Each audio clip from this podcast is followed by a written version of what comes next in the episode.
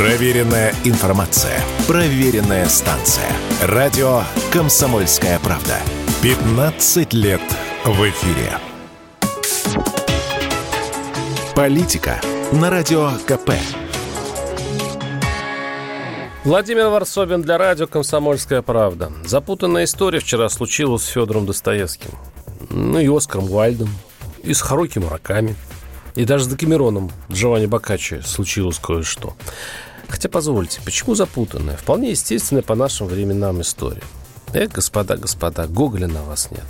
Вчера Сбербанк официально сообщил, что его онлайн-магазин Мегамаркет изымает из продажи книги, находящиеся в списке литературных произведений, запрещенных продажи из закона ЛГБТ, признанной экстремистской пропаганде.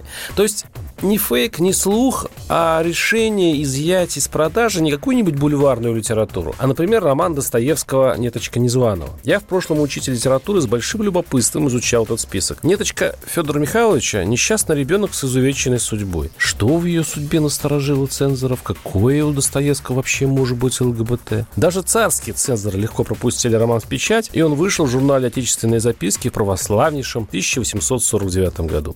Отрывок из «Неточка незваного», как пишут интеллектуалы в телеграм-канале Варсобин, с советских времен входит в сборник Достоевский детям. Так что случилось в 2024, господа? Еще один запрещенный классик Оскар Уальд. Список запретил, по-моему, самую удачную его книгу «Портрет Дариана Грея». В 1961 году в СССР по этому произведению с успехом шел телеспектакль. Оскар из 19 века передал российским цензорам пламенный привет. Каждый человек видит в Дариане Грея свои собственные грехи, писал он. В чем состоят грехи Дариана Грея, не знает никто.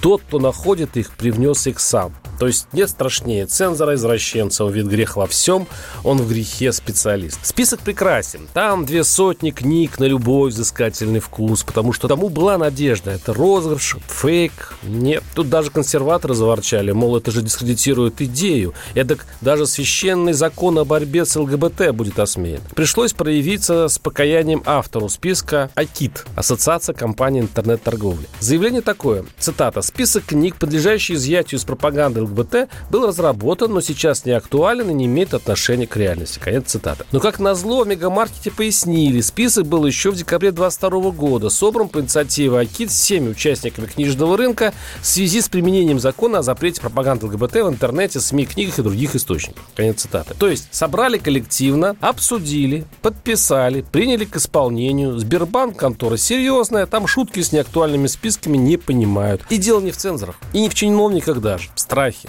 Книгоиздатели истолковали туманный, особенно в правоприменении, закон о пропаганде ЛГБТ с естественным для бизнеса прищуром. Откуда может прилететь? Туман же. Еще нежно-либерально пощипали классиков. И, кстати, прав один мой уважаемый коллега. Торговцы в панике составили список из всех книг, на которые мог бы обидеться какой-нибудь сумасшедший активист-казак. Я думаю, Достоевский наших книгоиздателей бы понял. Он, кстати, неточку так и не закончил. Поехал на каторгу. Парсобин телеграм-канал. Подписывайтесь. Политика на Радио КП.